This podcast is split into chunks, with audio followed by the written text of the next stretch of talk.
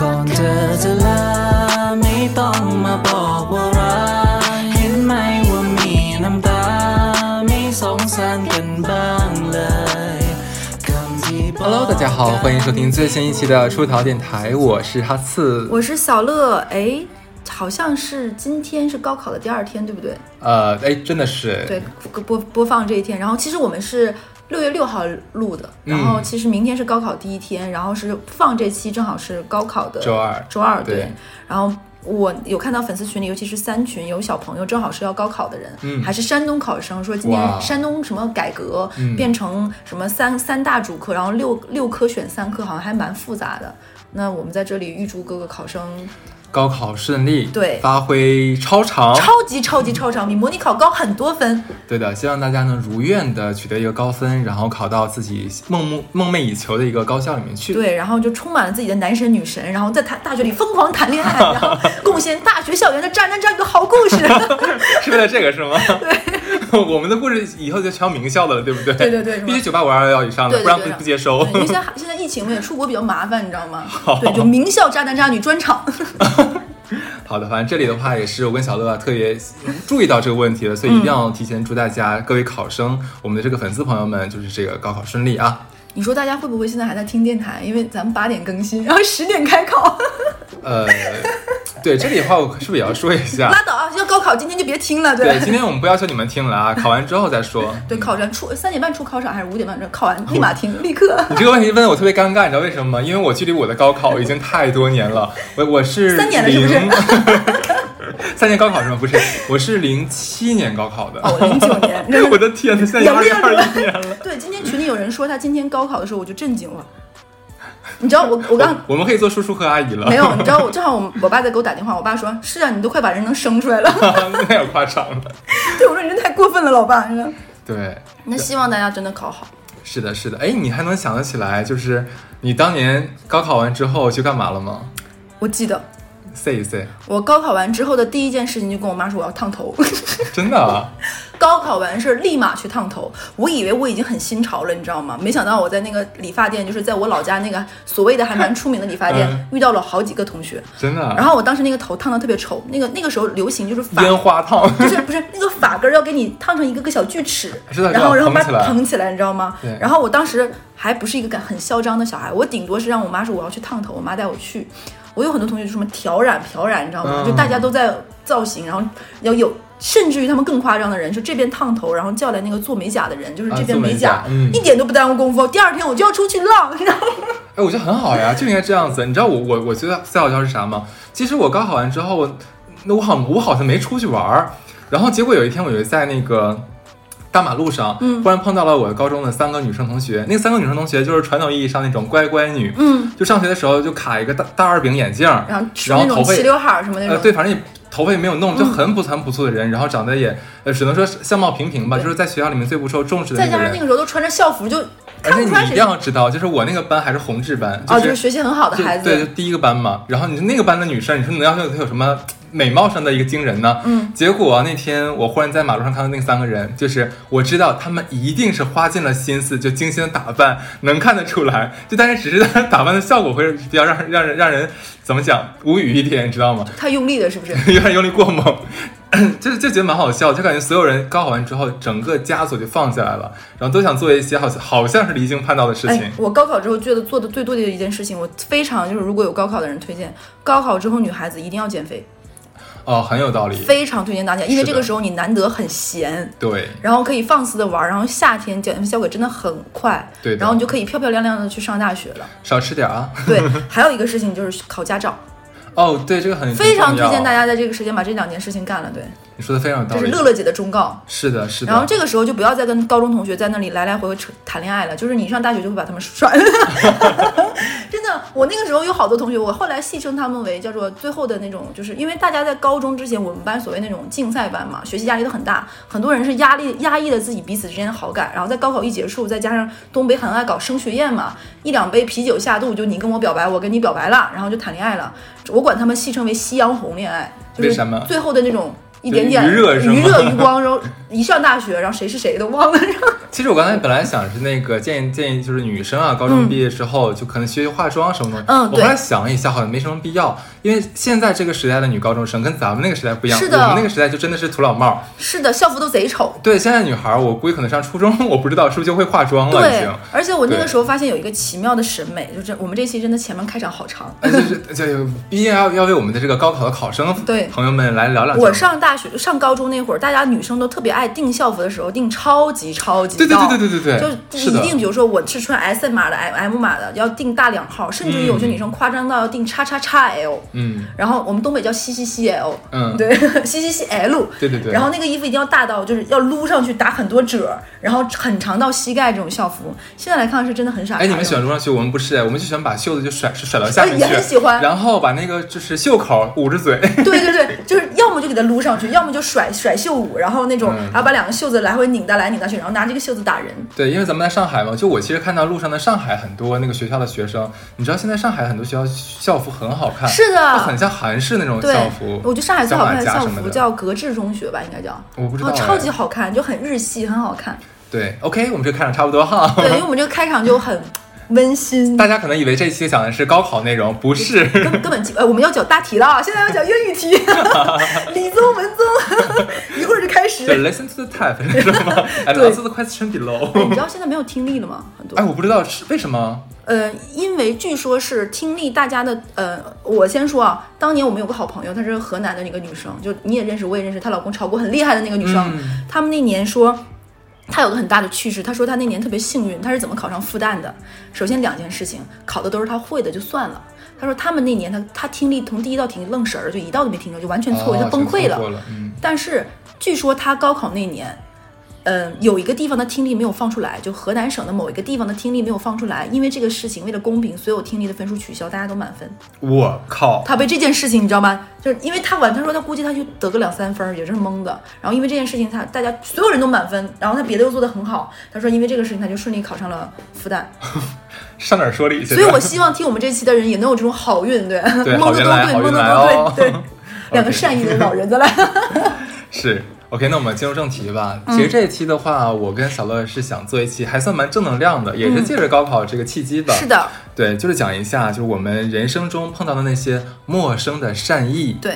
嗯，就而且我为什么跟哈斯想做这一期，就是我就是说实话，哈斯刚才我跟哈斯说，哈斯都不记得了。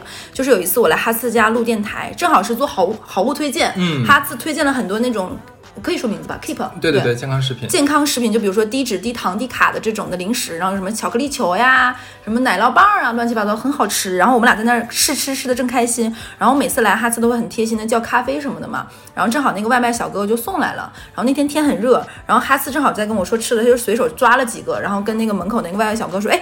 在吃零食，然后挺好吃，你要不要吃？我给你。然后那个也不会是那种让你觉得就是因为他是服务业的人，我就是施舍不是，就是很自然说，哎，我们在吃，你吃不吃？然后小哥拿起来，哎，看着挺好吃，然后就结束了。嗯，然后我当时就觉得很很，就是有一种小的时候邻居来上你家借个说，我我借个醋，借个盘子，说，哎，哦我们家正好吃饺子，给你几个这种感觉。你想说来上海这么多年，在一个冷漠的上海很难碰到这样的事情是吗？就是很家长里短，但这个家长里短又不会让你觉得冒犯到或者什么，就挺开心的。这个应该不会冒犯吧？对啊，对其实我经常做这样的事情哎。我家因为像饮料什么东西很多，嗯，如果说我像我在我点外卖或者说在等快递的时候，呃，那天在藏南下大雨，呃，有一次也是，对，或者说是假如那天上海夏天的日头很大嘛，嗯，很暴晒的时候，就一般极端天气的时候，如果说我点了这种东西，我基本上都会送他们一些吃的喝的我突然。想到，我我记得你送那个乌龙茶，因为你们家每次都会有很多嗯乌龙茶，就会说，对哎，你拿个水，天挺热的或者什么，我印象很深刻。因为很热嘛，很不就容易。我嗯我是真的觉得，就是我我有在哈斯身上看到这个，就是人性的光辉是吗？就是对，人性就是的伟岸啊你自你让我咋说话，你都这么说了，我怕你说不好。你词儿搞这么大，我怎么接？反正就就会很很很生活化、很细致，就会觉得，如果说我是那个被给到善意的人的，可能我今天有很多很多的不开心，对。嗯但是有一个人突然对我释放了善意，我就会觉得啊，其实生活没有那么难，还是有很多不可未知的小美好等着我。其实这个美好的话，我个人感觉啊，我自己也是有所得的。为什么这么说？像呃，我在上海，我第一次送送一个小哥，那天下着下大雨，然后我点外卖，他来了之后的话，我正好给他就是提提前我帮他热了一杯茶，那个其实就是罐就那个瓶装茶，嗯。我帮他热了一下，因为那天又冷又下雨嘛，然后送给他。然后那个小哥其实他没有想到会有。有礼物这种东西，然后他本来就着急给我 塞塞到我手里，他说要走，我说你等一下，我说你给你个这个喝吧，现在蛮暖的。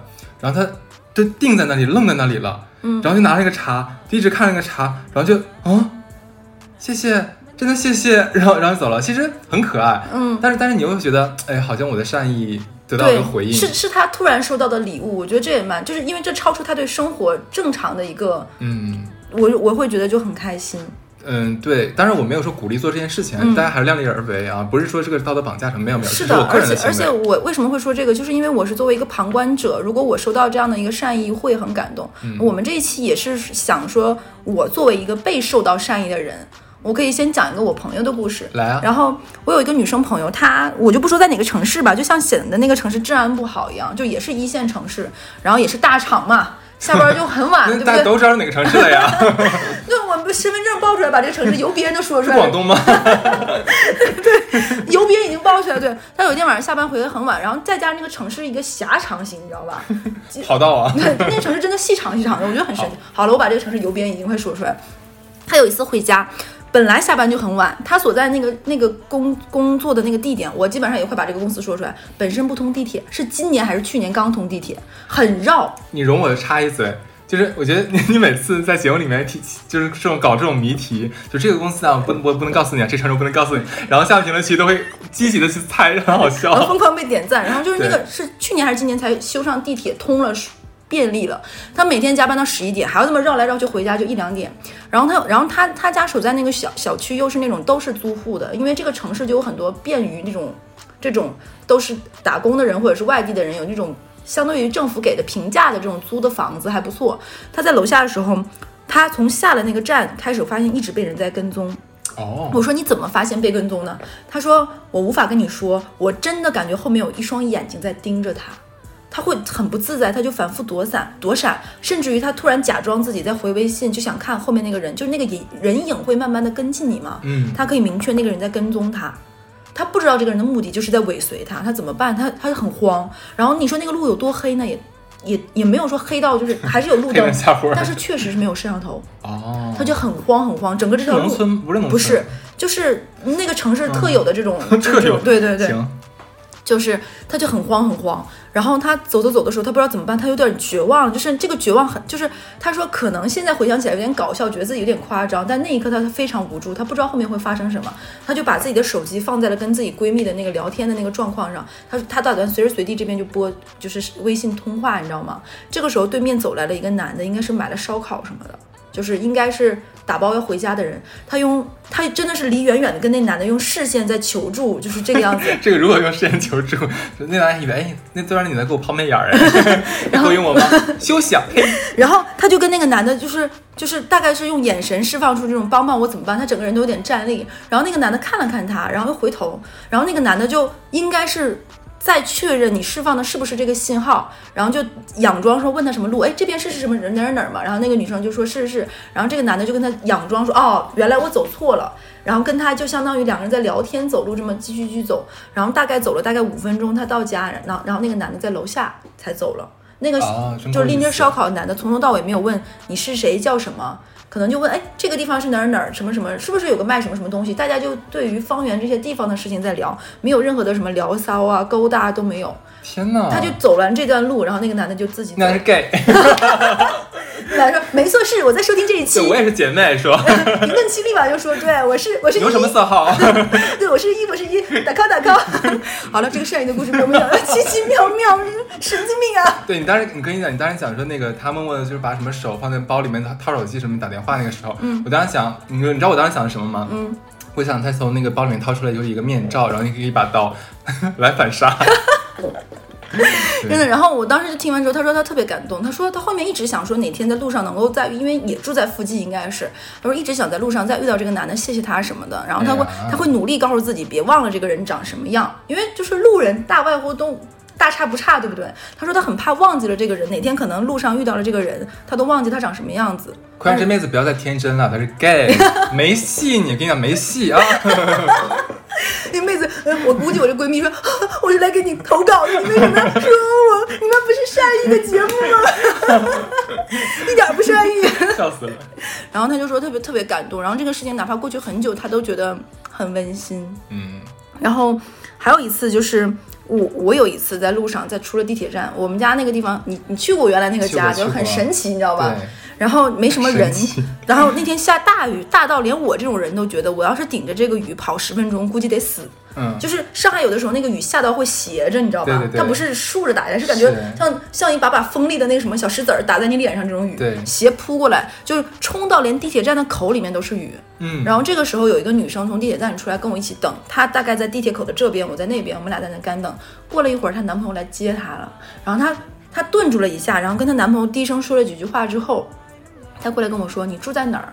然后我说大概在哪儿，然后她跟她男朋友看了一眼，说还好不是很远，就大概在路口的左边和右边，大概可能要送我多走个十分钟来回。她说那我们送你吧。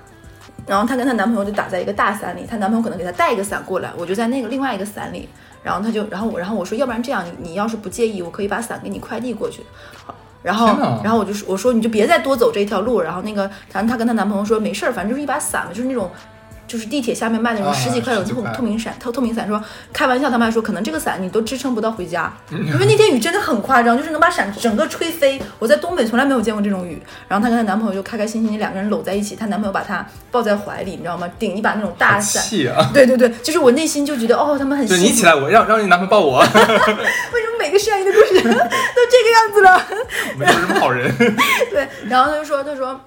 没关系，他们俩就很快乐的顶着那个伞，然后一边跑一边就是在伞里，然后说晚上吃什么什么什么就走回家，然后你就会觉得很幸福，就是觉得啊，怎么说就是，就虽然带着一丝丝酸意，然后很酸，但是又会觉得很幸福。就我有一把伞，我可以走回家，然后就是这个人并不图图什么，你这个伞还我说，甚至于他都不介意你说不说谢谢，他就自己、嗯可能他在释放善意的时候，他你试一，你不说你不说谢谢，你试一试，立刻把伞拿走。就是他自己也还蛮享受这种，哎，我能帮到别人，哎，有一把多的伞，就是很很默契，大家都没有说太多的话，他们就快乐的走掉了。人他也没有当当做是一件事儿。对，他他心里没有觉得说这是个很郑重的事情，然后这种轻松感就会让你觉得自己也没有得到这份善意很大的压力。说实说实话，对就是说要怎么感谢你鞠个躬，或者是说我把这个伞的钱给人家不需要，就这份感觉会反倒让你更其实能能能，我能想象这个事儿啊，就是尤其在像我们在大都市生活，嗯然后要赶赶地铁呀，要早高峰晚高峰啊，有的时候像像上班途中，假如说你一出门，哇塞，暴滂滂沱大大雨，你又没有伞。其实那个时候你很真的无助的真的很无助，真的真的很无助。而且如果下班的时候已经被在公司被虐了一天了，然后本来心情就不咋好，一出去又没有伞，感觉这世界要崩塌了。而且那个时候特别奇怪，就是在上海地铁的人肯定感受过那种夏天，就是走在路上暴暴热，出全身是汗，对办公室又贼冷，是就是然后然后再进到地铁里又又贼冷，然后又再出来又热，然后那一天这么反复反复，整个人都已经有点觉得快馊了，你知道吧？啊，我现在觉得大城市香水卖得好 真的是为了这个原因，你知道吗？然后那那一刻你都觉得自己就这一天已经这么惨了，为什么还要在生活就再给我上演一个悲情的舒缓这样的戏码？对，然后就那一刻觉得，哎，人间值得，还有力气和信心，觉得每一天会过得很美好。那我给你讲一件类似的事情，嗯但是正好反过来，我是帮别人的人，嗯对，但是对方恩将仇报的故事，农夫与蛇，对，这个这个仇是怎么报的呢？就是怎么报的我呢？就是也也是我刚来上海，就是一三年的时候刚来上海工作嘛，然后那天我正好西装革履的，完了出去上班，也是瓢泼大雨，我撑了一把大伞，结果我就听到就是暴雨声中有一个隐隐的一个女孩子的声音说：“帅哥，帅哥，前面这帅哥。”我觉得肯定是叫我，我觉得这路上肯定是我最好看，然后我就回头了，然后果不其然他是在叫我了，然后他就是那个穿的比较卡哇伊一点点，然后他没有伞，他在疯狂的往我这边跑。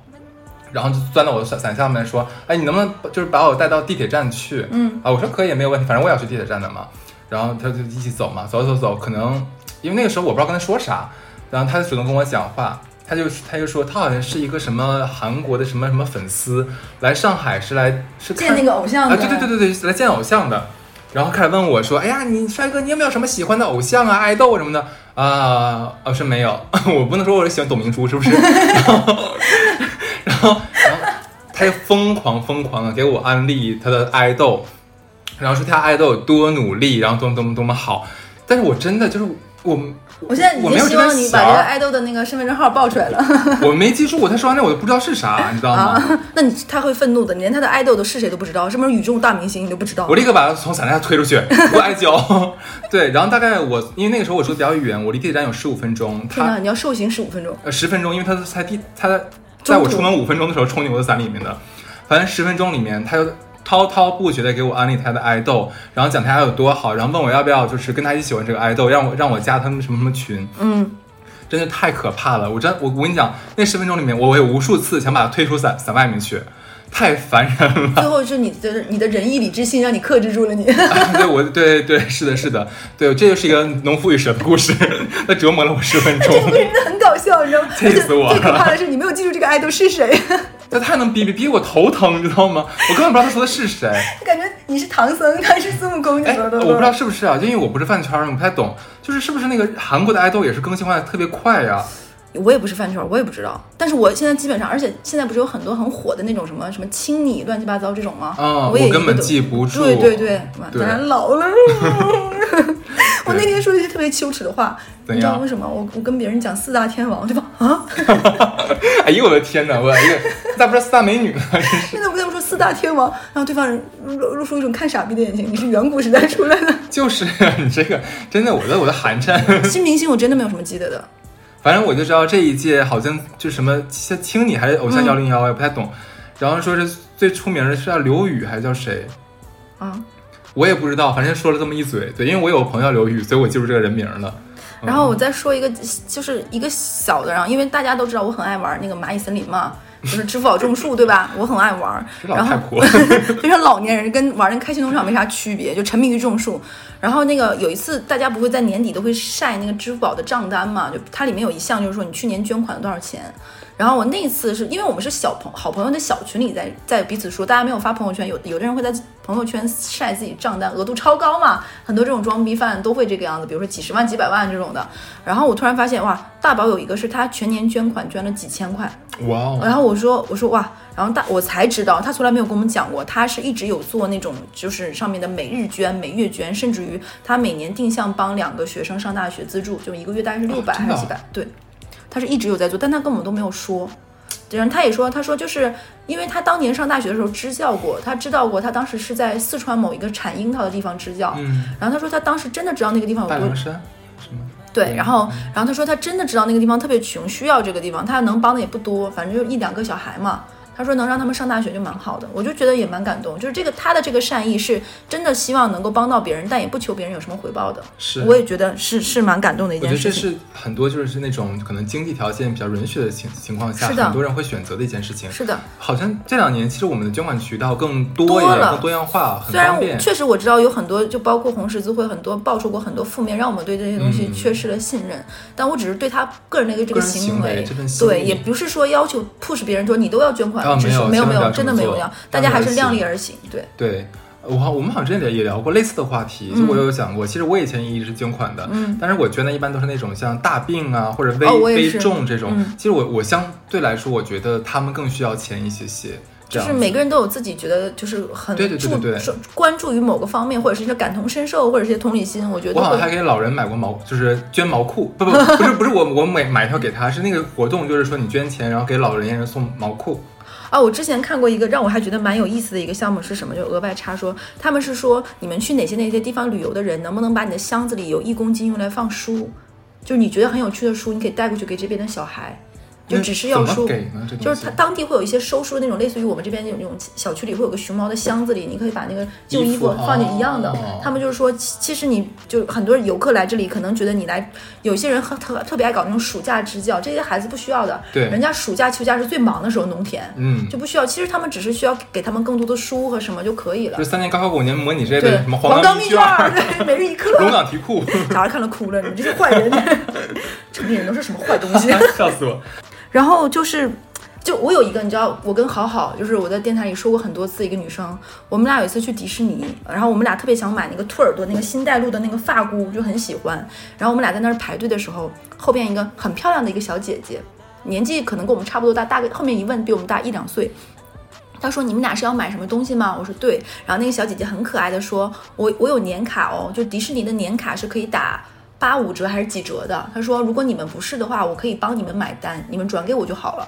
就是他帮他做这个行为，没有说让我们感谢他或什么，就是觉得哎，同样都是女生，她们也很喜欢这个东西，然后我正好有年卡可以帮他们打折，然后我跟那个女生就啊好开心，对不对？然后呢一一个两百块钱的东西大概就便宜个十几块，两个便宜三三四十，那很开心对，就很开心对啊。然后就说，哎，那如果这样，我们还可以再挑一两件，对不对？就额外就是这种奇妙的这种心理，说，哎，既然能打折，然后很开心，然后那个姐姐也不介意，然后我们就买又买了两个东西，然后那个姐姐人很很很好，最后还跟我们说说，哎，希望你们迪士尼玩的开心哦，因为它是年卡嘛，可能每次玩一两个项目就走了，那最后你在他这买那个他的微商产品了吗？没有，你 一定要给我搞这种反转的啦！气死了，真的是一定要把这个气氛搞搞搞掉。然后那姐一会儿就开始卖我们那种国产三无面膜，说买十片，买十片。你们刚才那个，哎，正好我十块钱十片，对，正好你们打折前可以买了，笑死我了！好坏哦，真的是。然后就觉得很开心，然后我们会就。说不上来，就包括后来我搬家，我都舍不得扔那个发箍，就是觉得嗯，看到它很开心。这种主动的善意，是的，还有一次就是我印象很深刻，就是你知道女生有的时候是眼眼睛大肚子小，在点菜的时候，嗯经常就是一进饭店，两个人刚见面，可能有一个，尤其是有一些女生爱迟到，你知道吧？是一迟到让你等个三十四分钟，你就特别扁她，对，就很生气，然后一进来就超饿，然后尤其这个时候两个人坐那点菜，就很容易恶狠狠的点菜，就一下子可能就点多。嗯，然后有一次我们在一个那种西餐厅，它有的那种西餐厅分量极大，你知道吧？就一个沙拉就比你脸还大，然后这个，然后我们大概就点了沙拉，点了鸡翅，点了那种小食，还点了披萨。就很大量，然后我们上来的时候，上到第几个的时候傻掉了，你知道吗？就是真的会觉得有点浪费了，就已经不是说有点好笑或者是怎么样，而且很难打包那种东西。哦，然后我们隔壁桌是几个男的在聚餐，然后其中有一个有一个人，然后我们俩就应该是就是开玩笑说哇吃不掉怎么办，越来越多。然后那个菜服务员刚端上来，然后那个服务员也很尴尬，说哦。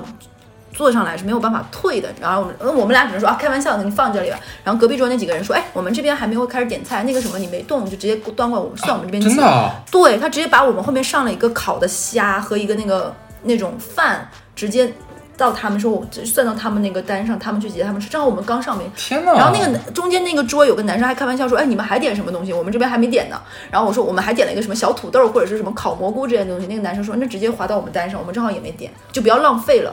哇塞，你觉不觉得就是很很棒？就是就那一刻我就是那种点多了的那种，就是负罪感。就是也也不是说说什么啊，可能是差钱，对我穷，对，就是是就真的是那种感觉、啊，浪费有点贵，不好意思，可能当时是当时一时过激，然后不知道怎么办，可能还要打包，又很烦。就女生见面下一步可能就是逛街什么，你也不可能大包小包，然后你要扔在那里因，为菜不太合适。对，然后就会觉得浪费又很可惜，对不对？然后对面那桌真的是帮你化解这个问题，而且很坦很坦荡的说，哎。放我们这桌，我们这桌就直接买掉。然后我们说那快不好意思，说没事儿，你反正也刚上桌，我们看到端上来没吃嘛在，上海吗？在上海，哇呃，而且我就觉得，就让我很很震惊于他们这个就是豁达，对，就是很嗯很很让人，就是我很感动，我从来没有经历过这种事情。听都没听说这种事情。对，这跟那个什么不一样，就是可能有的时候我们会经历什么拼桌什么都不一样。然后对方那几个男的可能看起来应该是几个三十五六岁的中年同学聚会。然后那几个人还开玩笑说，大概还在等另一个人说，说啊正好不知道愁点什么呢，烦。这回咱们谁也不用怪谁，点菜点的不好了。所以他们要到你俩的微信了吗？最后 没有哎，就我们俩吃完走了之后，去他们桌说谢谢，他们那边正好刚开始吃，说不用不用不用，然后然后他们应该是几个就是同学，很多年没见，就是正好说不知道怎么点菜，还担心说我点完你怪我爱不爱吃，大家都不要怪了，都是他们那桌点的，就还挺有意思，你知道吗？就是还带着一种奇妙的那种大叔，当年几年前的事情，那种大叔的那种可爱感，你知道吧？然后然后当时我们还怪不好意思的，也没有。这个这个这个是不是还蛮对？我也还蛮蛮震惊，就是这个善意让我觉得，后面我还那个餐厅叫磁石，磁力的磁，石头的石头的石。嗯后面我每次路过那个餐厅，后面他可能静安那家店关掉了，我还蛮感慨的。就每次路过，我还会想说哇，就很感在这里经历过这样的一对对件善意的对事情。对，然后还有一个，我我蛮感动的时候，因为有的时候出差，我以前不是经常出去一些奇奇怪怪的地方出差嘛。对。然后出差的时候，你会想说，哎，既然到周五，那就先不回去，反正就是。呃，我只要自己出个酒店钱，我可以去附近那些什么地方玩嘛。我大概有一次去乐山或者是宜宾这种四川的那个地方，然后我住的那个酒店，然后去办理入住的时候，那个小姐姐人很好，就是四川的小姑娘嘛，应该她比我年纪还小几岁，就大概二十出头，然后我问她，哎，你是哪里的？她说，哦，我就是本地的，还推荐了我一些比较好吃啊，宜宾应该是什么小面啊什么。燃面，对，然后她就说啊，我们这边其实好吃的东西没有那么多，不如旁边乐山怎么怎么样。然后就是嗯，还挺有意思。然后说啊，你一个人住啊，怎么怎么地。然后还给我推荐一些食物。然后那天我去出去玩，玩到十点之后下大雨，然后我打不到车。然后那边可能当时还不是很流行滴滴打车什么乱七八糟，软件没有那么多，然后也不是那么好叫车。然后那个前台的姐姐突然给我打个电话。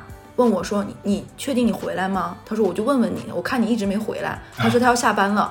他说，然后担心我。他说天太黑了，然后怕我出什么事儿。然后我说我打不到车。他说那我一起帮你叫，因为他们酒店会有一些常用的那种，就是师傅是认识的，对对，是能够就是帮他就帮我一起叫。他说因为那边的路也不是很好开，担心我回不来。我刚嘴瓢了，我想说司机，又想说师傅，你们师 师傅，师傅，斯普兰。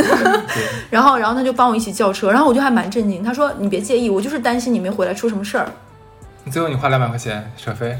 哎，没有哎，你就你，我跟你说，出了上海，你就去哪里打车都便宜。真的，我哈尔滨打车二三十跑全程。我前两上一段时间不是什么假期，我不是去扬州玩了吗？我震惊了，你知道吗？怎样？你出了上海之后觉得好便宜，哪里可能二三十就够了？二十十几对，我觉得在上海的话，尤其晚上出去玩的话，因为你超过十一点，超过十点之后算是什么午夜什么费，你基本上从从市区打到我家的话，一百多块钱轻轻松松，真的。就就感觉上海打车很贵。然后说到打车，我我讲一个我爸妈的事情，因为我我妈是一个非常不喜欢社交网络的人，也不喜欢用各种 APP，她用手机只用打电话这个功能，连连。发短信连拍照都不用，她就是这样一个人。但是每个人都有每个人生活习惯嘛，对我尊重她。但是现在上海对于这样一个老人来说，打车真的是太可怕了，不友好。有一次我妈在那个，因为我原来的房子没有电梯，是六楼。我妈年纪也比较大，因为是癌症后嘛，身体比较弱。她那天就上楼下了两趟，已经很累了。他在他想在小区门口招手叫车，叫不到的，在上海。很难，他很多次很多次都都他都没有招手叫到车，然后是一个陌生的路人看到我妈，可能他过去又回来又看到我妈，说哎你是在叫车是吗？然后我妈说对叫，然后我然后那个人就说哎就也没有说歧视外地人，说你是不是外地的老太太？就是你这个现在不是这么叫车，所以现在已经不是这么叫车，那就那个人大概也是三四十岁吧，就也不是一个很年轻的人。我妈描述就是那个陌生人看到我妈这个样子，就是说他说这样一句话，他说他也怕他妈到时候来上海这个样子。估计也就是一个三四十岁的人，妈大概六七十岁。他说：“哎，我看到你就想到我妈了，因为我妈生我比较晚嘛。”嗯，他他就说他妈大概也就我妈那个年纪，他就帮我妈在那儿叫到车，看我妈上了车，跟师傅说完，他走了。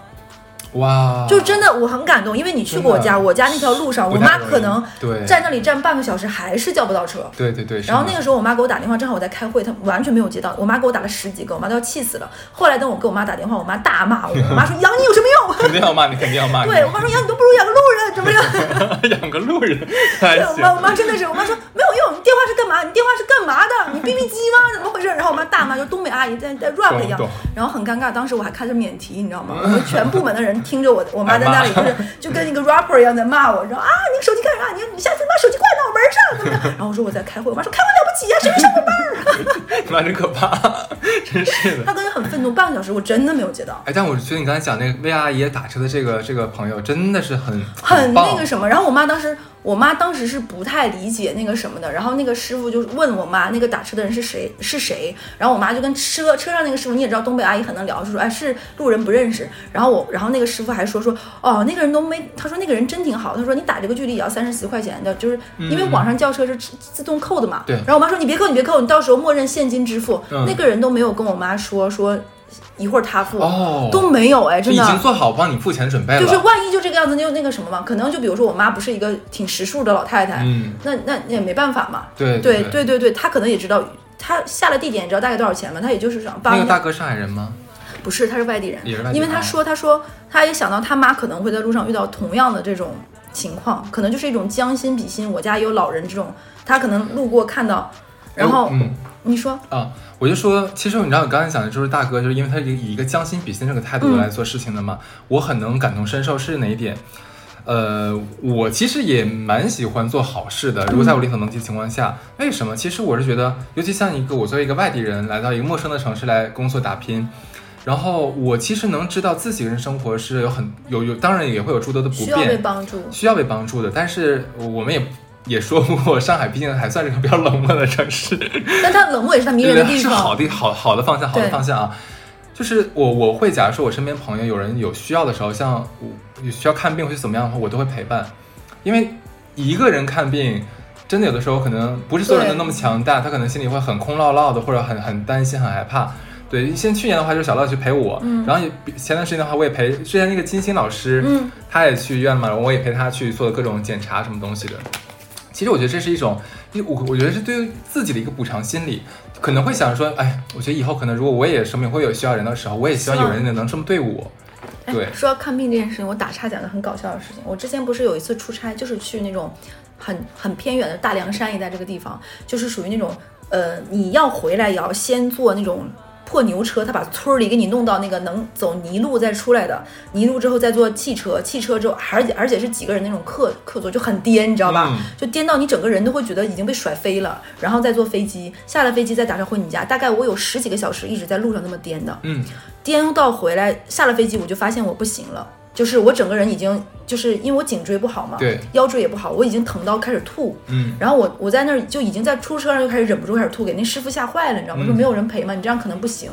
然后我下了车之后到了那个地方挂急诊的时候，那个医生就说说你什么工作要这么忙，值得你这个样子。然后那个医生开玩笑说你现在立刻就辞职，我看着你 神经病啊！然后就很搞笑。你说你养我啊？对我当时真的这么，对我当时就这么说，我说我就笑了，然后医生说你快辞职，我说医生你看没看过《喜剧之王》？我说下一句你要说你养我，然后那个医生插着手看着我说你是真疼还是假疼？就是类似于你现在还有这个闲心，你有点逼数吗都？什么时候了？因为当时是急诊，你知道吗？我没有办法拍很多片子乱七八糟，我只能打一打一针止吐针，嗯，然后就是我后面到现在不知道那个止吐针是效果好还是心理作用，我后面也不吐了，对，但是真的疼到眩晕，所以我我是觉得有的时候一些陌生的善意真的会让你就一下子就说活过来了，有点夸张，但会觉得就是那个那个暖是心口一下子就是我懂我懂，就是说不上，就是就是那种就是就是暖上心田，我操，那这些词的发明人真的是很有生活，你知道吗？是就包括什么晴天霹雳啊，什么什么这种，真的很有生活。我那一刻就是那种那个心里面那个本来惴惴不安或者是很累很疲惫那个心口闷的那种感觉，一下子就打开了，就有一个光或者什么转进去照进去，有风穿过胸膛那种感觉，真的很舒服。好暖，真的很暖。然后还有一次就是我我们粉丝群里，就哈次也知道，我有一段时间粉丝群里的人不能说是素未谋，不能说是陌生人，但是也是素未谋面的。有一次我加班加很多一段时间，我眼球爆掉了，就我你别说那么吓人好不好？就我眼压太高太高，那个血丝吓死了崩就爆满嘛。然后我就在给大家给大家解释一下，不是说把血喷出来了，就是眼睛肿了，然后红了。对，然后整个那个眼球最开始是一点点丝，后来整个眼球旁边都是那个红色的嘛，眼球炸了，你咋眼想球？爆着，就是眼压太高。然后我就把那个照片拍了发到那个群里了嘛。然后粉丝群里真的有一个就有一个朋友，就是我这个是不暴露姓名了，就因为粉丝群里的名儿也是也是不是真名，就是说啊他问了医生怎么样，然后过几天还会问我你眼睛还好吗，小乐？就我也觉得很温暖，你知道吗？会告诉我说其实医生说这个问题不是很大，但是要注意怎么怎么样。你也你也会觉得很很窝心，很窝心，很善良，然后也会别人告诉你会觉得，本来那两天我很忙，前面没有去医院看，然后后群里的人还会跟你说说你怎么还不去医院？有什么那么重要？肯定是要先看医生什么什么。其实我会觉得这些善意会让你觉得，就是就是你在活着，对一个人在生活在这个世界上，虽然孤独，但是仍然会接受到那么多的善意，觉得自己没有那么孤独了。对。然后包括那个哈斯前面有说过，就是他每次比如说有外卖小哥什么下雨下雪或者天冷，你都会送嗯，送那个什么。前两天五二零的时候，你知道我们那栋楼是外卖不可以送进来的，整个大楼是封闭的，然后是需要就我上一份工作是需要人从楼里面走出来，再走到门口嗯去拿那个外卖或者什么东西的。然后五二零的时候，呃，应该是哪个舔狗，然后就给某个女神寄了花，就一大束玫瑰。然后那两天正好爆热，那个舔狗的花在那个外卖小哥送过来的时候，就那个女的一直不拒拒绝接收，这就很尴尬对。她要不然就超时，要不然拒绝接收。然后那个小哥已经苦苦哀求这个女神说说你能不能下来拿一下，或者是你跟那个男生说一下，就是怎么怎么样。我现在在这里我没有办法，我又结不了这个单，我要被超时了。要么你就跟那个男生说，让那个男生确认怎么怎么样，要么就是怎么怎么地，就是我在这儿我解决不了，你知道吧？是很尴尬。然后那小哥急到都不行，都已经求这个女神了，但舔狗就非得让送到，就舔狗以这种暴倒逼的形式让女人女神收自己的花，女神用自己的冷漠和那个什么，对，就很奇妙。然后可怜的人只有这个小哥，对。然后那个门卫的大哥应该是也点了自己的外卖，就是外卖有一些外卖会送个什么冰奶茶、冰可乐什么，那个那个就是前台那个那个就是保安就说说我们这儿是不允许帮忙接收快递的，因为这个是公司管得很严嘛，因为你。那个一公司这么大，帮这么多人接收，其实很很混乱。保安的职责就是为了安保嘛，也没错。然后那小哥说：“我给你个刚倒的冰可乐，你喝一下。”就就在那里暴晒，你知道吧？很无助。然后那个小哥就那个保安就劝他下去：“哎呀，你就没有办法，就超时你只能这个样子，就每天都会有这样的事情。”然后两个人可能痛骂了一下我们那栋楼里上班的 B 市小妹妹，然后 对还蛮有趣的，你知道吗？然后打开个可乐在那儿喝，就是也很无助，但是。就我看他俩那个画面，因为当时我在等我的外卖，我的外卖当时到了十十分钟，就是经常有一些外卖小哥说我来了，你快下来，然后我我很听话的下来了，结果他还在送另外一家啊，这个贱人，他只是为了让你早点下来，你知道吧？哎，我在上海没有碰到这种情况哎，就我我就我市中心果然不一样，像不像我这郊区？就我是在郊区的那份工作啊，那份工作，对，就是我真的是从里面，因为我当时想了，就是我们那个园区很大，我从上面走下来。要不要挺远的，然后如果让他等，他可能会超时，所以他一般给我打电话说，我说我马上到了，我就立马下来。然后结果我在等了十分钟，我肉眼看着五二零这俩小哥在那里那什么。我觉得女生挺不讲究的，我觉得哪怕是不看着这个舔狗的这个讨人厌的嘴脸，光是看这个小哥也小哥就是你应该下来，哪怕你把花收了，然后他把花扔了或者送人都可以啊。就是就是那个小哥就是求他说，你要不然跟那个人说一下，不然我卡在这里。舔狗也是，就是你就明明知道人家不想收你花，唉。咱叹了口气。我当时都想说，要不然你把这花给我，我说我冒领的，我都有这种想法的，你知道吗？就我冒领了。是啊，没有办法，他有签收码。啊，这样哦，那个什么，那这女的就直接把码说一下得了呗，这样。对，我也再说一下。你说不想收，你就把码收一下，然后让他扔了，对吧？这臭女人，嘿，埋汰。真的是。然后还有就是，我之前去扬州排队，就前两天说嘛，去吃饭。然后那个扬州那种，扬州这个城城市，我不得不吐槽，是我见到过这种旅游型城市，旅游规划做的真的不太好。哎，真的我没去过。就是我去过所有的地方都要排队，而且扬我刚毕业那几年我去扬州，它还不算是网红旅游。这一两年正好烟花三月下扬州，我去的时候正好是它旅游旺季。那个餐厅是早茶，早晨七点钟可以去吃饭。他从早上四点半开始排队就算了，没有任何规划就乱排，他也不会告诉你，就比如说你排到这里，后面的人你是吃不到的，没有什么规划都没有，乱七八糟，可能就排了一阵说，哎，是发号了，发到这儿啊，你不行了，剩下的人可能排了半个小时你就赶走，可能不是旅游城市，所以说在这方面，它是个旅游城市，但他但他没有做好这方面旅游规划，真的，我去的每一家所谓这种。标杆性的好吃餐餐厅，什么扬州宴啊，什么乱七八糟做的都什么去源做的都不是很好。然后我当时去前面，我就问了一下那个拿号的人，比如说我要中午怎么拿，就遇到了两个，一个一个九四年，一个九五年，两个妹妹和两个零零后读大三的。然后我就跟他说了一下，我说那我们可不可以拼一桌，怎么怎么样？然后那个女生就很愉快的答应了。然后 然后她说的理由你知道是什么吗？他然后我说要不然这样吧，因为有黄牛，我们这也算当相当于是买了黄牛嘛，对不对？然后我说黄牛市价是多少钱？比如说两百块钱一个人，或者是一百五。我说你们看多少钱接受，我把这个钱给你。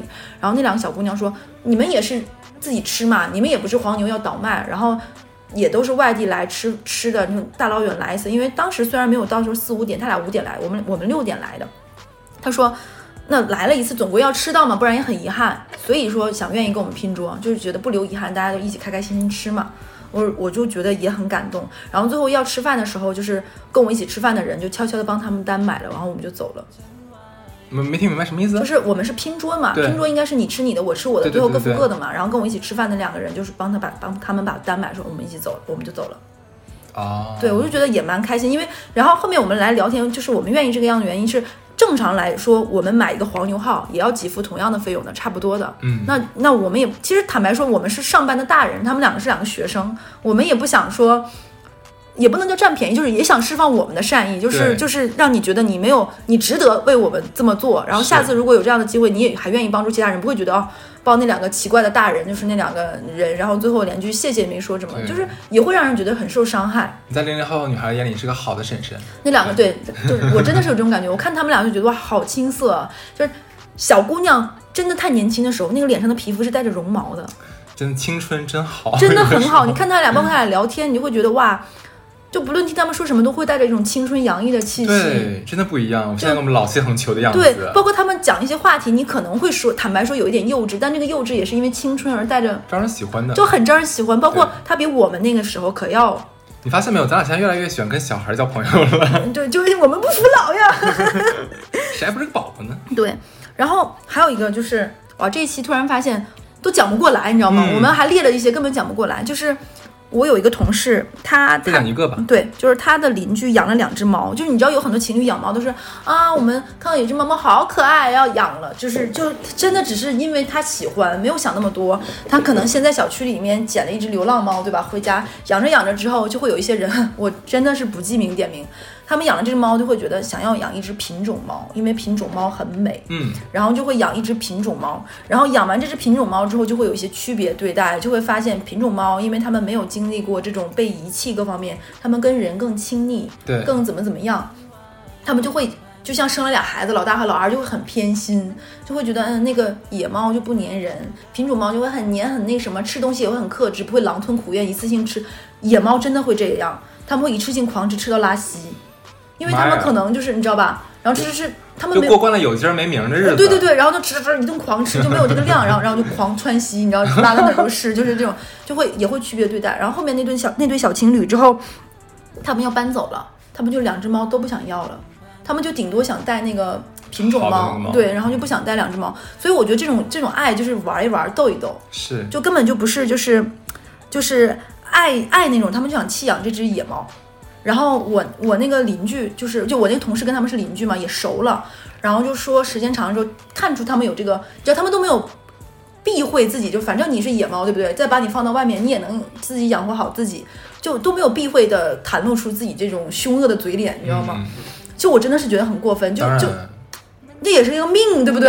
对啊。然后我那个同事就说，要不然这样吧，你把那个猫给我吧。他也习惯了这个小区，然后他也认识我，我也去过你家，他也没有怪那两个人说你们俩怎么可以这样，你们怎么对这么，因为没有必要，他们已经这么说了，对不对？对，他就把那个猫接回了自己家，哎呀，真好。然后那个小猫就在他们家继续过上这种快乐的生活，窜稀的日子。就这个猫到现可惜的日子。这个猫直至现在还是解决不了这个问题。哎呀，真上火。对，就是窜稀猫，就是那种就是你所以你发现没？不管动物还是人，就招人膈应吧，它总有招人膈应的原因。你不知道人待见不是有原因，然后就是那个窜稀的老猫，然后我说怎么办？它如果到老年可能窜的可能就是你知道，他说对，边吃边窜。就现在就是这个样哎子。呀，然后说他现在倒猫粮都说，比如说他那个猫盆买大了，你知道吗？他每次都只能倒一点，然后他那个猫其实吃完之后就会露出那种没啦。没有了，然后他就会跟那个猫用眼神，你还想咋地？对，这些你要点逼脸吧。对不够你拉的。我们本来是想讲善意的故事，他说窜稀小野猫是吧？怪我全被我毁了这一期。我觉得挺好的这一期，这一期真的是，哎呀，怎么我我觉得还挺暖心的。这一期是小乐策划的，然后想讲一些善意。其实我本来我还挺担心的，因为我觉得我们的听众想听这种故事吗？就喜欢听别人别人过得不好呀，别人离婚了，别人被绿了。就录渣男渣女。对啊，但是我觉得还是有必要，就是散播一些正能量的东西。而且其实有额外说，就是可能高考之后，很多人会选择外地的一些大学，尤其是像我，我是在没有上大学之前没有过过集体生活的，我没有去过一个长时间去一个陌生的城市，跟一些陌生的人重新的相处，大家就在一个寝室里。其实我觉得那个时候感受到一些被陌生人的善意，真的会幸福很久很久。当然，当然，我我印象很深刻，我讲一个我大学的时候的我跟一个学姐的故事。有一次我在刚上大学，我去上课，其实我已经控控制好时间啊。对我已经要迟到了，就是睡过了，然后我出来遇到了一个阿姨，那个阿姨在问路，她是来学校里看她女儿的，她女儿在读研嘛，然后我当时就看到那个阿姨就。不知道为什么想到我妈了，然后那个口音也是北方的口音。我说这样吧，我送你去吧，我就那哪栋楼我以为是我来当女儿吧，然后 把东西给我就我就送那个阿姨，然后那个阿姨在路上就给我讲她女儿怎么怎么样，我就特别特别特别的亲切。然后我就想我妈，因为我那个时候刚上大学，然后送到她女儿那个楼下，我就说那个阿姨，我能抱抱你吗？然后那个阿姨真的抱了抱我，她说：“哎呀，一个人在外地上大，我说到这里都快哭了。我一个人在外地上大学，要照顾好自己呀，怎么怎么样。”然后我特别特别的感动。然后我那个阿姨说：“你留个电话号码吧，我女儿在这读研，比你大几岁，互相照顾照顾。”然后我跟那个阿姨就认识，过了那过了一两天，有一天那个阿姨的女儿给我打电话说：“你是谁谁谁吗？”她说：“我妈过两天就回北京了，你来，然后今天晚上一起吃饭。”他妈还临走之前请我跟他请我吃饭，然后跟他女儿认识，让彼此照顾。后来因为我那个时候手机号手机都是存在手机里，不是存在卡里的对。然后我换了一次手机，到大二的时候就没了这个联系方式。后来通过人人网乱七八糟，我跟这个女生认识了。然后我跟这个姐姐现在还有联系。有一天我听她说说阿姨生病了，在北京，然后我很久没有见过她。我一直说哪次去北京出差要见那个阿姨，然后阿姨得了癌症，我就特别特别难受，因为我妈也得过癌症。然后就会觉得哇，就是这种奇妙的这种路上陌生的缘分，让我们能认识这么久。然后我觉得其实很难得，真的。当然，当然，对我我还蛮能理解你的。就一个人刚刚离开老家，然后以前都是有父母啊兄弟姐妹对来帮扶，所以你心里有一个安全的一个底线。嗯你去这个新城市的话，只有你孤身奋战，然后在陌生环境、陌生的人。带他去了一段路，可能也就是十分钟说说话，然后我就当时我其实也是很冒昧的跟那个阿姨说，我能抱抱你。我说我我其实当时有点就我想我妈了，然后那个阿姨很好，让我抱了抱她。嗯，对。对，一阿姨转身开始抖抖拍拍身上，你脏脏脏死了。一 刚刚有脏女孩非常让我抱，讨厌死了，真是烦人，。她那么爱掉头发，掉我肩膀好多头发。对，哦反正这些话大家也能看得出来，就是嗯，主播们看这么正能量，这么善良，所以我们也希望说，呃，不管是你在自己所出生的城市也好，还是说在一个异国他乡、不同的城市打拼也好，我觉得大家还是要抱有善意来对待这个社会，对以这个世界也会推同样的方式来对待你。嗯，对，所以说也希望把这份爱心继续传递下去。对，爱的对，用哈斯的话说就叫爱的波波。是的，是的。我们这一期就是对，好，那这期就这样，好，拜拜。拜拜。